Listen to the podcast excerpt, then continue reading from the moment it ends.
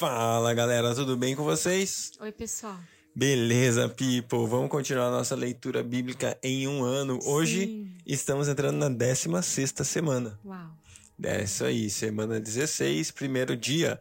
E nesse primeiro dia da semana 16, a gente vai ler Josué 24 e vai fechar o livro de Josué. Nós vamos também ler o livro de Juízes, capítulo 1, e também nós vamos ler o livro de Atos, capítulo 17. Glória a Deus, espero que você esteja curtindo esse tempo juntos. Eu quero incentivar você a compartilhar nas redes sociais o nosso link do podcast, nosso link do Instagram, do Instagram arroba né? Então seja Bíblia, né? Essa é a nossa ideia. Então eu quero que você compartilhe mais e mais com mais pessoas. A gente tem tido um alcance muito legal, aproximadamente 200 pessoas cada dia lendo e ouvindo a palavra de Deus conosco. Então eu quero que a palavra de Deus se espalhe ainda mais sobre o Brasil, sobre o mundo. Então compartilha, compartilha com mais amigos aí a ideia de ler a Bíblia em um ano, beleza? Semana 16, dia 1, vamos nessa. Pai querido, muito obrigada, Senhor, pela leitura de hoje. Abençoa cada lar, cada pessoa aqui representada que está ouvindo esse podcast. Senhor, que essa leitura de hoje, Pai, seja inundado pela tua presença. A tua visitação, Senhor, manifesta, Senhor, transformando dia após dia o nosso ser. Obrigada, Senhor, porque o Senhor é fiel, Senhor. E o Senhor deseja nos tocar, o Senhor deseja nos transformar, Senhor. Toda revelação de Deus contém sementes de transformação. E eu te agradeço, Senhor, pela transformação que está sendo semeada nas nossas vidas dia após dia. Obrigada porque o Senhor é um Deus que toca e toca profundamente, Senhor. E está em nós, Senhor, o decidir se nós queremos apenas o teu toque, Senhor, ou a transformação que é acompanhada da revelação da tua palavra, Deus. Por isso, Senhor, nos ajude, Senhor a perceber a tua fidelidade pelas nossas vidas, Senhor.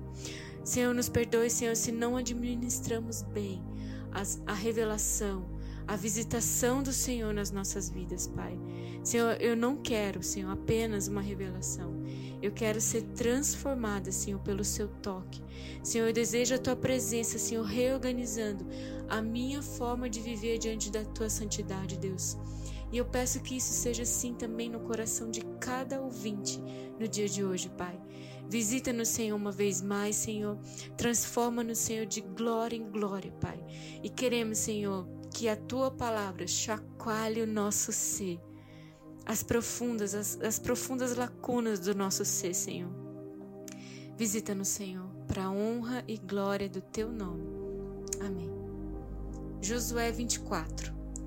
Então Josué reuniu todas as tribos de Israel em Siquém, convocou as autoridades, os líderes, os juízes e os oficiais de Israel, e eles compareceram diante de Deus. Josué disse a todo o povo: Assim diz o Senhor, o Deus de Israel. Há muito tempo, os seus antepassados, inclusive Terá, pai de Abraão e de Naor, viviam além do Eufrates e prestavam cultos a outros deuses. Mas eu tirei seu pai Abraão da terra que fica além do Eufrates e o conduzi por toda Canaã e lhe dei muitos descendentes. Dei-lhe Isaac e a Isaac dei Jacó e a Esaú. A Esaú dei os montes de Seir, mas Jacó e seus filhos desceram para o Egito. Então enviei Moisés e Arão e feri os egípcios com pragas, com as quais os castiguei, e depois tirei vocês de lá. Quando tirei os seus antepassados do Egito, vocês vieram para o mar, e os egípcios os perseguiram com carros de guerra e cavaleiros até o Mar Vermelho. Mas os seus antepassados clamaram a mim, e eu coloquei trevas entre vocês e os egípcios. Fiz voltar o mar sobre eles e os encobri. Vocês viram com seus próprios olhos o que eu fiz com os egípcios.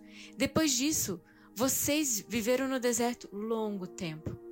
Eu os trouxe para a terra dos amorreus, que viviam a leste do Jordão. Eles lutaram contra vocês, mas eu os entreguei nas suas mãos. eu os destruí diante de vocês, e vocês se apossaram da terra deles. Quando Balaque, rei de Moabe, filho de Zippor, se preparava para lutar contra Israel, mandou buscar Balaão, filho de Beó, para lançar maldição sobre vocês, mas eu não quis ouvir Balaão. De modo que ele os abençoou vez após vez, e eu os livrei das mãos dele. Depois vocês atravessaram o Jordão e chegaram a Jericó. Os chefes de Jericó lutaram contra vocês, assim como os amorreus, os fariseus, os cananeus, os hititas, os gigaseus, os heveus, os jebuseus, mas eu os entreguei nas mãos de vocês. Eu lhes causei pânico para expulsá-los de diante de vocês, como fiz aos dois reis amorreus. Não foram a espada e o arco que lhes deram a vitória. Foi assim que dei a vocês uma terra que não cultivaram e cidades que vocês não construíram. Nelas vocês moram e comem de vinhas e olivas que não plantaram. Agora temam o Senhor e sirvam-no com integridade e fidelidade. Joguem fora os deuses que os seus antepassados adoraram além do Eufrates e no Egito e sirvam ao Senhor. Se, porém, não agrada a vocês servir ao Senhor, escolham hoje a quem irão servir. Se aos deuses que os seus antepassados serviram, além do Eufrates, ou aos deuses dos amorreus, em cuja terra vocês estão vivendo. Mas eu e a minha família serviremos ao Senhor. Então o povo respondeu: Longe de nós abandonar o Senhor para servir outros deuses? Foi o próprio Senhor, o nosso Deus, que nos tirou e a nós e aos nossos pais do Egito, daquela terra de escravidão. Ele realizou grandes maravilhas diante dos nossos olhos. Ele nos protegeu no caminho e entre as nações pelo qual quais passamos. Além disso, o Senhor expulsou de diante de nós todas as nações, inclusive os amorreus que viviam nessa terra.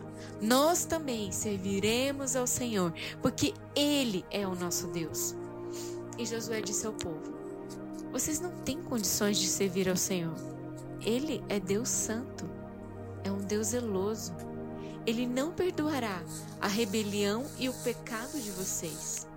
Se abandonarem o Senhor e servirem a deuses estrangeiros, ele se voltará contra vocês e os castigará. Mesmo depois de ter sido bondoso com vocês, ele os exterminará. O povo, porém, respondeu a Josué: De maneira nenhuma, nós serviremos ao Senhor. E disse então Josué: Vocês são testemunhas contra vocês mesmos de que escolheram servir ao Senhor. Somos, responderam eles. Disse Josué: Agora então, joguem fora os deuses estrangeiros que estão com vocês e volte-se de coração para o Senhor, o seu Deus de Israel. E o povo disse a Josué: Serviremos ao Senhor, o nosso Deus, e lhe obedeceremos. Naquele dia, Josué firmou um acordo com o povo em Siquém e lhe deu decretos e leis. Josué registrou essas coisas no livro da lei de Deus e depois ergueu uma grande pedra ali, sob a grande árvore, perto do santuário do Senhor. Então disse ele a todo o povo: Vejam esta pedra, ela será uma testemunha contra nós, pois ouviu todas as palavras que o Senhor nos disse. Será uma testemunha contra vocês, caso sejam infiéis ao nosso Deus. Depois, Josué despediu o povo e cada um foi para sua propriedade. Passado algum tempo, Josué, filho de Num, servo do Senhor, morreu. Ele tinha 110 anos de idade e o sepultaram na terra que tinha recebido por herança. Em Tinate-Será, nos montes de Efraim, ao norte do monte Gás. Israel serviu ao Senhor durante toda a vida de Josué e dos líderes que lhe sobreviveram e que sabiam de tudo o que o Senhor lhe fizera em favor de Israel.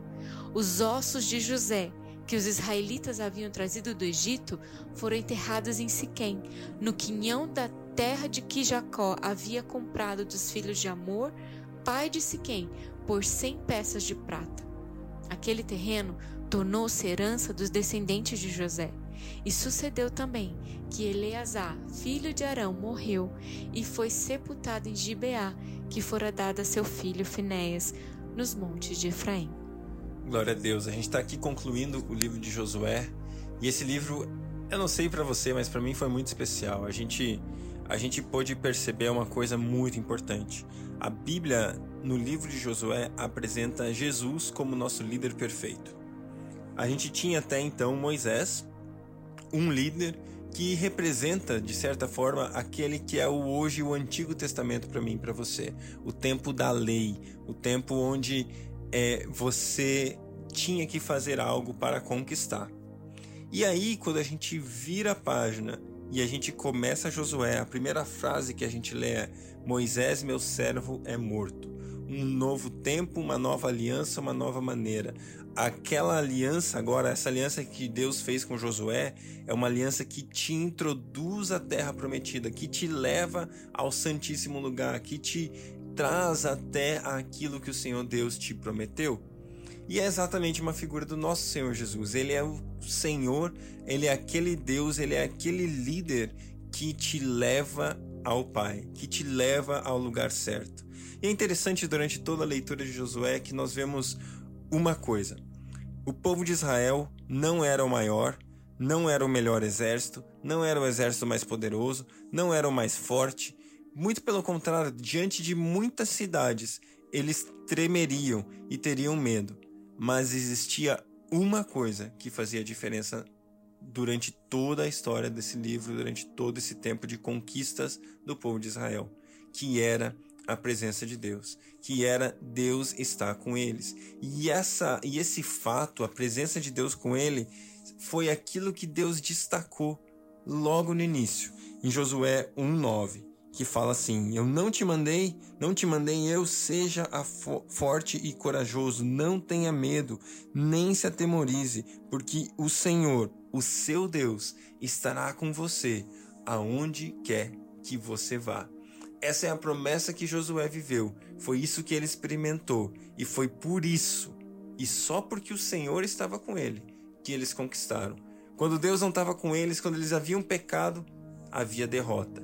Mas se Deus está com eles, quando Deus esteve com eles, que foi a maior parte do tempo, como a gente acabou de ler nesse resumo aqui, a gente viu conquista, a gente viu vitória, a gente viu o povo de Deus conquistando a terra que o Senhor havia prometido a eles. Glória a Deus por isso, saiba disso, que a promessa da presença de Deus conosco, ela é real hoje.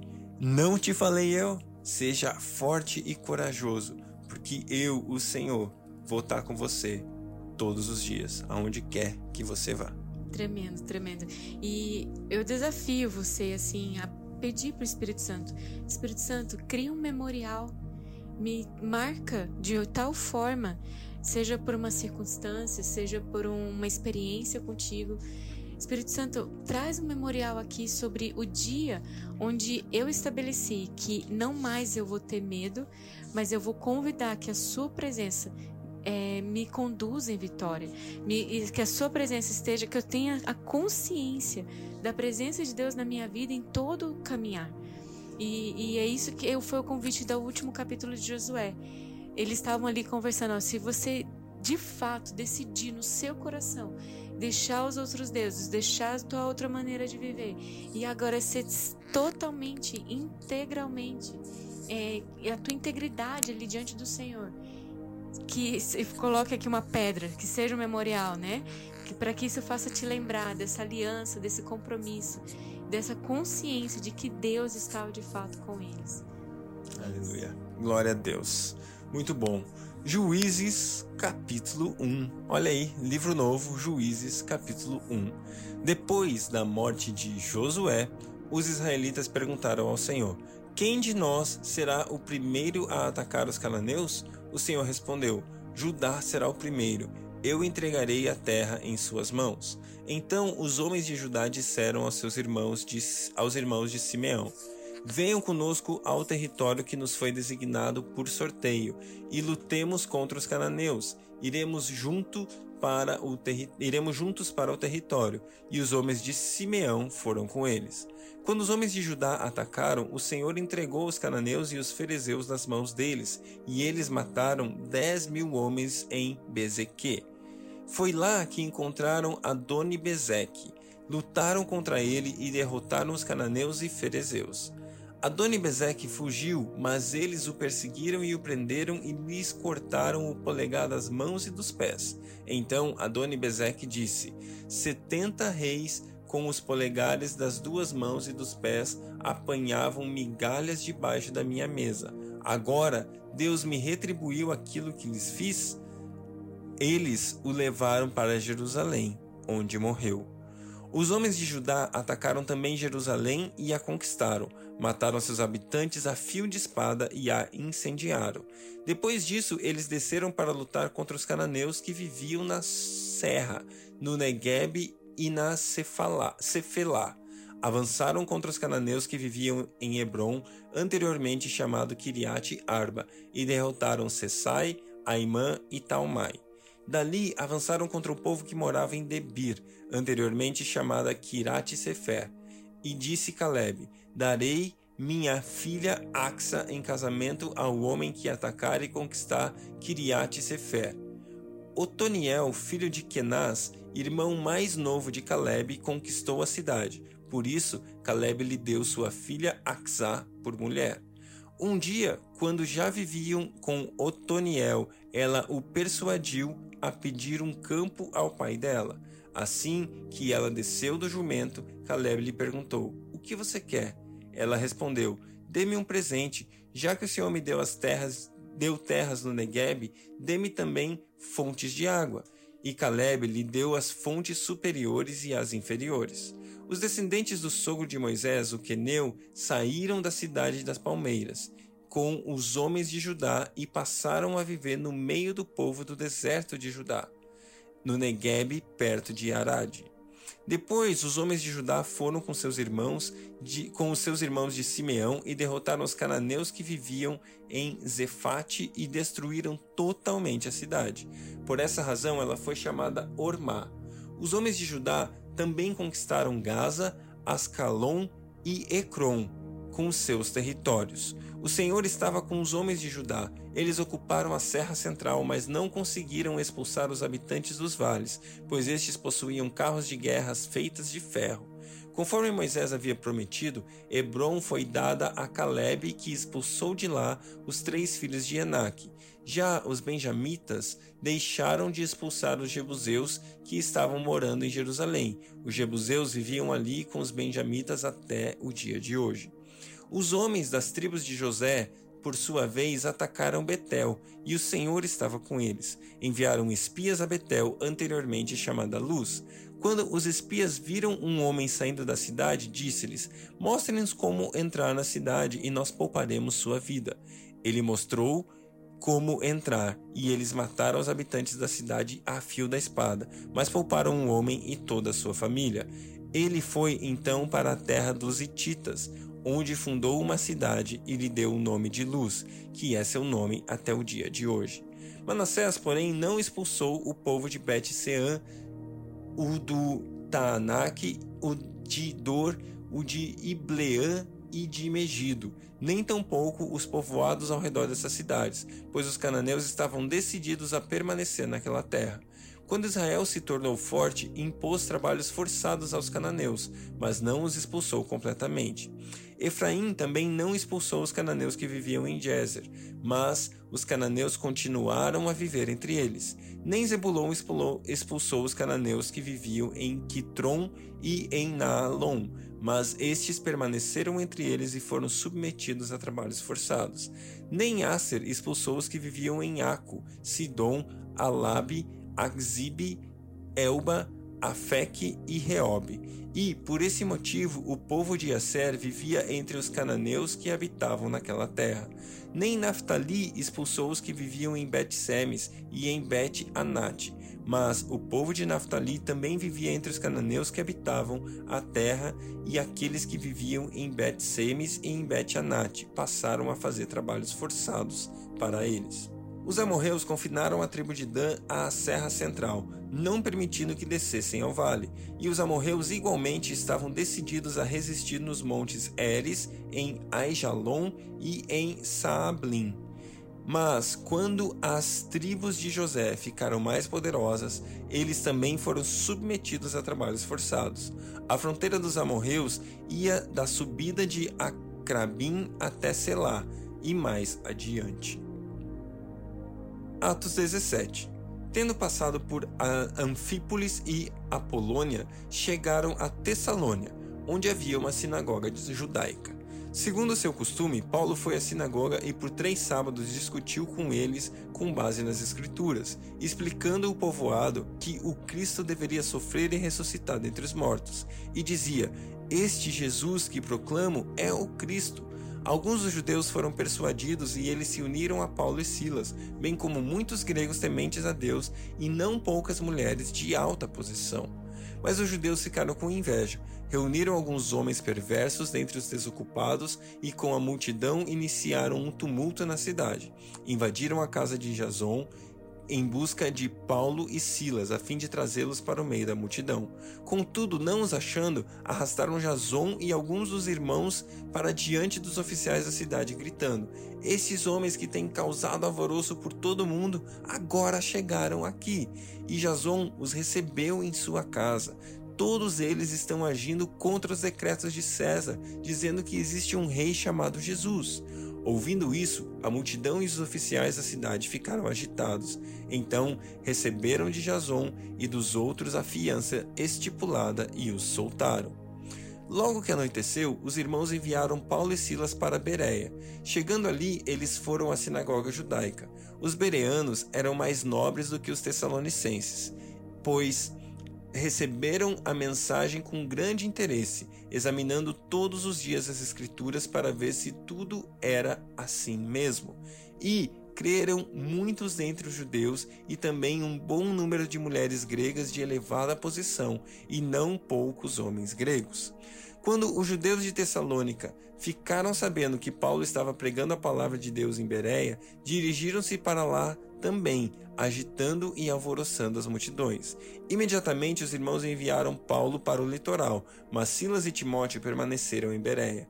Os homens que foram com Paulo o levaram até Atenas, partindo depois com instruções para que Silas e Timóteo se juntassem a ele tão logo fosse possível. Enquanto esperava por eles em Atenas, Paulo ficou profundamente indignado ao ver que a cidade estava cheia de ídolos. Por isso, discutia na sinagoga com judeus e com gregos tementes a Deus, que, bem como na praça principal, todos os dias com aqueles que por ali se encontravam. Alguns filósofos epicureus e estoicos começaram a discutir com ele. Alguns perguntavam: O que está tentando dizer esse tagarela? Outros diziam: parece que ele está anunciando deuses estrangeiros, pois Paulo estava pregando as boas novas a respeito de Jesus e da ressurreição. Então o levaram a uma reunião com a uma reunião do Areópago e lhe perguntaram: Podemos saber que novo ensino é esse que você está anunciando? Você está nos apresentando algumas ideias estranhas e queremos saber o que elas significam. Todos os atenienses e estrangeiros que ali viviam não se preocupavam com outra coisa senão falar ou ouvir as últimas novidades. Então Paulo levantou-se na reunião do Areópago e disse: Atenienses, vejo que em todos os aspectos vocês são muito religiosos, pois andando pela cidade observei cuidadosamente seus objetos de culto e encontrei até um altar com essa descrição: ao Deus desconhecido. Ora, o que vocês adoram, apesar de não conhecerem, eu lhes anuncio. Deus, que fez o mundo e tudo que nele há, é o Senhor dos céus e da terra, e não habita em santuários feitos por mãos humanas. Ele não é servido por mãos de homens como se necessitasse de algo, porque ele mesmo dá a todos a vida, o fôlego e as demais coisas. De uma só De um só fez ele todos os povos para que povoassem a terra, tendo determinado os tempos anteriormente estabelecidos e os lugares exatos em que deviam habitar. Deus fez isso para que os homens o buscassem e talvez tateando pudessem encontrá-lo, embora não esteja longe de cada um de nós, pois nele vivemos, nos movemos e existimos, como disseram alguns dos poetas de vocês também somos descendência dele. Assim, visto que somos descendência de Deus, não devemos pensar que a divindade é semelhante a uma escultura de ouro, prata ou pedra feita pela arte ou imaginação do homem. No passado, Deus não levou em conta a nossa ignorância ou essa ignorância, mas agora ordena que todos em todo lugar se arrependam, pois estabeleceu um dia em que há de julgar o mundo com justiça por meio do homem que designou, e deu provas disso a todos, ressuscitando-o dentre os mortos. Quando ouviram falar sobre a ressurreição dos mortos, alguns deles zombaram e outros disseram: A esse respeito nós ouviremos outra vez. Com isso, Paulo retirou-se do meio deles. Alguns homens juntaram-se a ele e creram. Entre eles estava Dionísio, membro do Areópago e também uma mulher chamada Damaris, e outros com eles. Glória a Deus pela sua palavra, glória a Deus por essa leitura. Esse texto é incrível também, né? Você percebe a, a inteligência de Paulo, como, como Deus fluía através da vida dele, que ele passeando pela cidade, ele percebeu que naquela cidade eles prestavam culto ou tinham o altar do Deus desconhecido. E ele pega aquele gancho, aquela oportunidade para falar: "Ei, esse Deus que você não conhece, esse Deus que para você é desconhecido, é o meu Deus, ele é o meu amigo, ele se chama Jesus. Ele se chama Jesus e você também pode conhecê-lo. E essa é uma verdade para você. Não sei se você está talvez ouvindo a gente aqui pela primeira vez e você nem tem contato com Jesus. Sabe de uma coisa? Jesus está aqui. Jesus está perto. É, ele não, ele, ele não, ele tá perto a ponto de você simplesmente tatear ao seu redor e você vai perceber e você vai poder alcançá-lo, você vai poder estar com ele. E eu quero nessa nesse tempo que você está ouvindo esse podcast fazer um convite para você aceitar Jesus. Sabe, esse Deus que talvez você não conheça, esse Deus que talvez você fale, eu não sei mais para onde vou, eu não tenho mais esperanças, eu preciso de algo, eu preciso de um milagre. Esse Deus que faz milagres, esse Deus que é vivo, esse Deus que morreu e ressuscitou, ele está disponível para você e ele é disponível, basta você crer no seu coração e confessar com a sua boca aquilo que ele fez por você. Essa é o, esse é o padrão de disponibilidade de Jesus. É basta fé no seu coração, basta você crer naquilo que ele fez e confessar com a sua boca. E aí, mano, aí, mana, você vai ser salvo. A palavra de Deus fala que o seu nome é escrito num livro lá no céu, chamado Livro da Vida. Então, se você quer conhecer Jesus, faça isso hoje. Faça isso hoje, entregue a sua vida a Jesus. Repita comigo, eu vou fazer uma oração, eu quero que você repita, falando assim: Senhor Jesus, eu venho a ti no nome de Jesus. Eu peço perdão por todos os meus pecados, renuncio todas as obras das trevas. E Jesus, hoje eu declaro que creio em Ti. Muito obrigado, em nome de Jesus. Amém. Glória a Deus, glória a Deus pela sua vida, glória a Deus por esse tempo. Que Deus abençoe você e até amanhã.